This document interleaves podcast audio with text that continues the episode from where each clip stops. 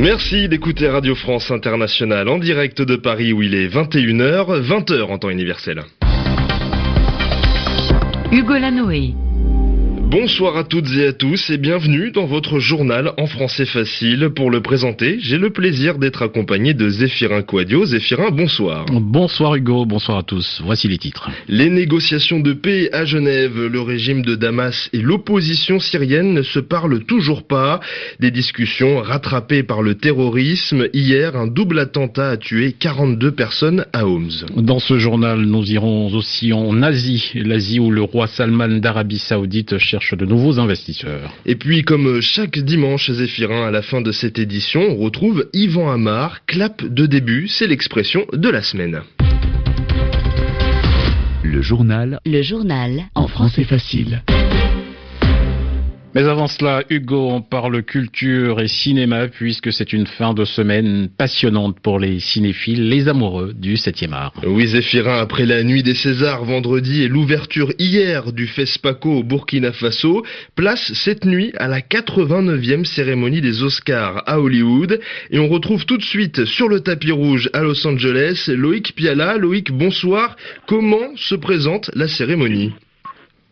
Eh bien, pour le moment, sur le tapis rouge, il y a surtout euh, des journalistes. Les spectateurs sont déjà en place. Vous les entendez peut-être euh, derrière moi. Les stars arriveront, elles, d'ici euh, deux petites heures. Et évidemment, ce que beaucoup de gens vont suivre ce soir, c'est La La Land, nommé 14 fois, un record. Et la question, c'est est-ce que cette comédie musicale va réussir à battre le record d'Oscar détenu notamment par le film Titanic avec 11 statuettes. Le film a toutes ses chances. Hein. Il est réalisé par un, franco-américain, Damien Chazelle, 32 ans, qui, va, qui est le grand favori dans la catégorie du meilleur réalisateur et qui deviendrait alors le meilleur, le plus jeune réalisateur de l'histoire à remporter cette statuette. Et puis l'autre gros enjeu euh, de la nuit, c'est évidemment euh, la politique. On s'attend à beaucoup de références à Donald Trump, la, la, présidence. Ça a été le cas euh, depuis le début de cette saison des récompenses ici à Hollywood, depuis au moins les Golden Globes début janvier. On sait notamment que Asghar Farhadi, le réalisateur de, du client, le favori dans la catégorie du meilleur film étranger, a décidé de boycotter euh, la soirée en réaction euh, à l'interdiction euh, d'entrée aux États-Unis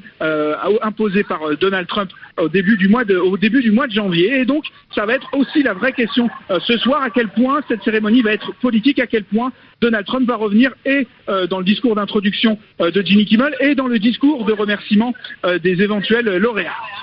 Merci Loïc Piala pour ces informations en direct de Hollywood. À l'écoute de RFI, il est 22h et 3 minutes à Damas au lendemain du double attentat qui a fait 42 morts en Syrie. Les négociations de paix à Genève entre le régime de Damas et l'opposition restent fragiles. Il faut dire que cette attaque revendiquée par le front Fatah al-Sham, anciennement le front al-Nosra associé à Al-Qaïda, a visé les services de renseignement et a tué le chef syrien des renseignements militaires à Homs, qui était un proche de Bachar al-Assad. Damas promet des représailles, c'est-à-dire une vengeance, pour Fateh Hassoun, membre de la délégation de l'opposition syrienne en Suisse. Le régime est responsable de cette attaque. La zone où se trouve le centre de renseignement est très sécurisée. Elle est soumise à des contrôles permanents et donc aucune opération n'est possible à moins qu'elle ne soit facilitée par d'autres forces qui ont accès à cette zone de sécurité. Nous pouvons honnêtement considérer que ce qui est arrivé est une opération de liquidation organisée par le régime qui vise à supprimer des personnes recherchées par les tribunaux internationaux. Et parmi elles le général Hassan Daboul qui a été tué et qui est accusé dans l'affaire de l'assassinat du Premier ministre libanais Rafik Hariri, ainsi que des détenus qui étaient sous la garde de l'État. Fater Hassoun, membre de l'opposition syrienne, de son côté, les Nations Unies parlent d'une tentative de faire dérailler, échouer les discussions de paix. La Syrie où l'armée et ses alliés ont repris une zone stratégique, c'est-à-dire une place importante. Selon l'Observatoire syrien des droits de l'homme, l'armée du régime syrien aurait repris la ville de Tadef, située au sud d'Al-Bab, dans le nord-ouest du pays, une zone qui était entre les mains du groupe État islamique. Et à 700 km de là, en Irak, la bataille de Mossoul se poursuit depuis quatre mois maintenant.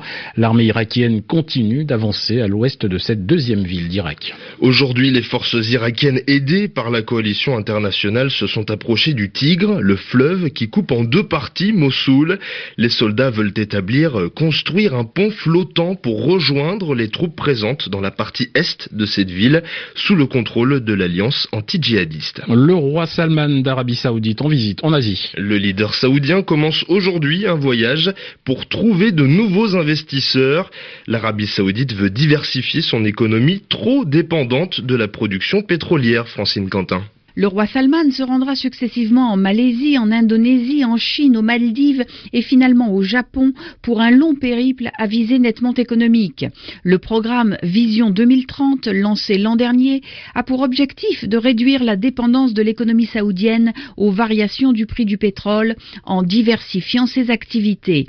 Et pour y parvenir, l'Arabie saoudite fait appel à des investisseurs étrangers. Avec ses partenaires asiatiques, l'Arabie saoudite souhaite renforcer les accords industriels et commerciaux et attirer les investissements dans les secteurs les plus variés.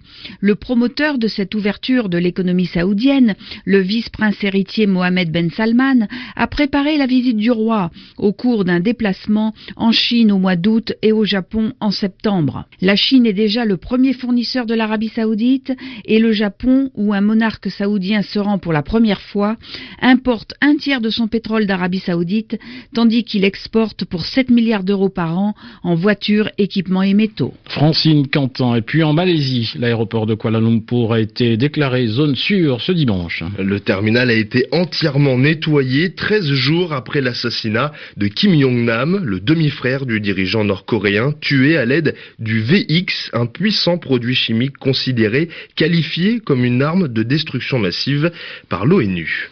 L'actualité en France à présent avec de la politique. Marine Le Pen était en meeting aujourd'hui à Nantes. Plusieurs bus transportant des militants, des soutiens du Front National ont été pris pour cible par des manifestants hostiles, c'est-à-dire opposés à la venue de la candidate. L'un des bus a été recouvert de peinture.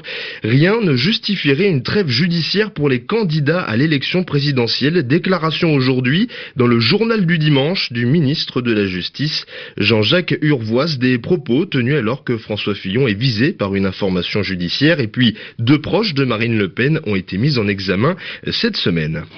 Du côté des écologistes, les électeurs approuvent, acceptent l'alliance Jadot-Hamon. 80% d'entre eux acceptent le retrait de la candidature de Yannick Jadot au profit de Benoît Hamon. Jean-Luc Mélenchon, lui, a confirmé son intention d'être candidat, des propos qui clarifient la situation, affirme Benoît Hamon, invité ce soir du journal de TF1. À l'écoute de RFI, il est 21h et 7 minutes ici à Paris, l'heure comme tous les dimanches de l'expression de la semaine, c'est avec Yvan Amar. Qu'est-ce que le clap de début? Réponse avec Yvan Amar clap de début, clap d'ouverture pour le FESPACO. Voilà ce qu'on a entendu depuis hier pour signaler que ce grand festival de cinéma qui se tient à Ouagadougou tous les deux ans a commencé. Alors pourquoi clap d'ouverture? Eh bien, quand on tourne un film, ça se fait scène par scène. Et parfois, on recommence plusieurs fois le tournage. Hein. Au montage, ensuite, on prendra la meilleure prise. Mais pour s'y reconnaître dans tout ce qu'on a filmé, eh bien, avant chaque séquence, on filme le clap. Le clap, c'est une ardoise sur laquelle on a écrit le nom et le numéro de la scène. Et puis au bout de quelques secondes, clac, on fait claquer le petit clapet qui est en bas de l'ardoise. C'est le signal que la scène peut commencer. C'est ce qu'on appelle le clap du début. Et parfois, il arrive qu'on fasse tout ça, non pas avant de commencer une scène, mais juste quand elle se termine. C'est le clap de fin. Alors, c'est une expression qu'on trouve dans le langage du cinéma, dans ce jargon, cette langue spécialisée. Ce n'est pas de l'argot, mais c'est une expression un peu technique. La formule n'est pas toujours connue du grand public, de tout le monde, donc ce sont les réalisateurs qui l'utilisent et les techniciens et les journalistes l'utilisent souvent comme une image pour dire que quelque chose commence, clap de début, ou bien se termine, clap de fin. Souvent dans la presse, on lit clap de fin pour euh, un tel. Ça veut dire qu'un tel, qui était un, un réalisateur ou un comédien, eh bien, il est mort. Et c'est une façon aussi d'associer le grand public à ce monde du cinéma qui fait rêver. Alors la formule est un peu snob, peut-être un petit peu chic, mais d'une certaine façon, si on parle comme les acteurs, on a l'impression d'être plus proche d'eux et d'être un peu comme eux. Merci Yvan Amar, 21h10 ici à Paris. C'est la fin de votre journal en français facile à retrouver sur le site savoir au pluriel.rfi.fr. Merci de m'avoir accompagné Zéphirin. Merci Hugo Lanoé. Excellente soirée à tous.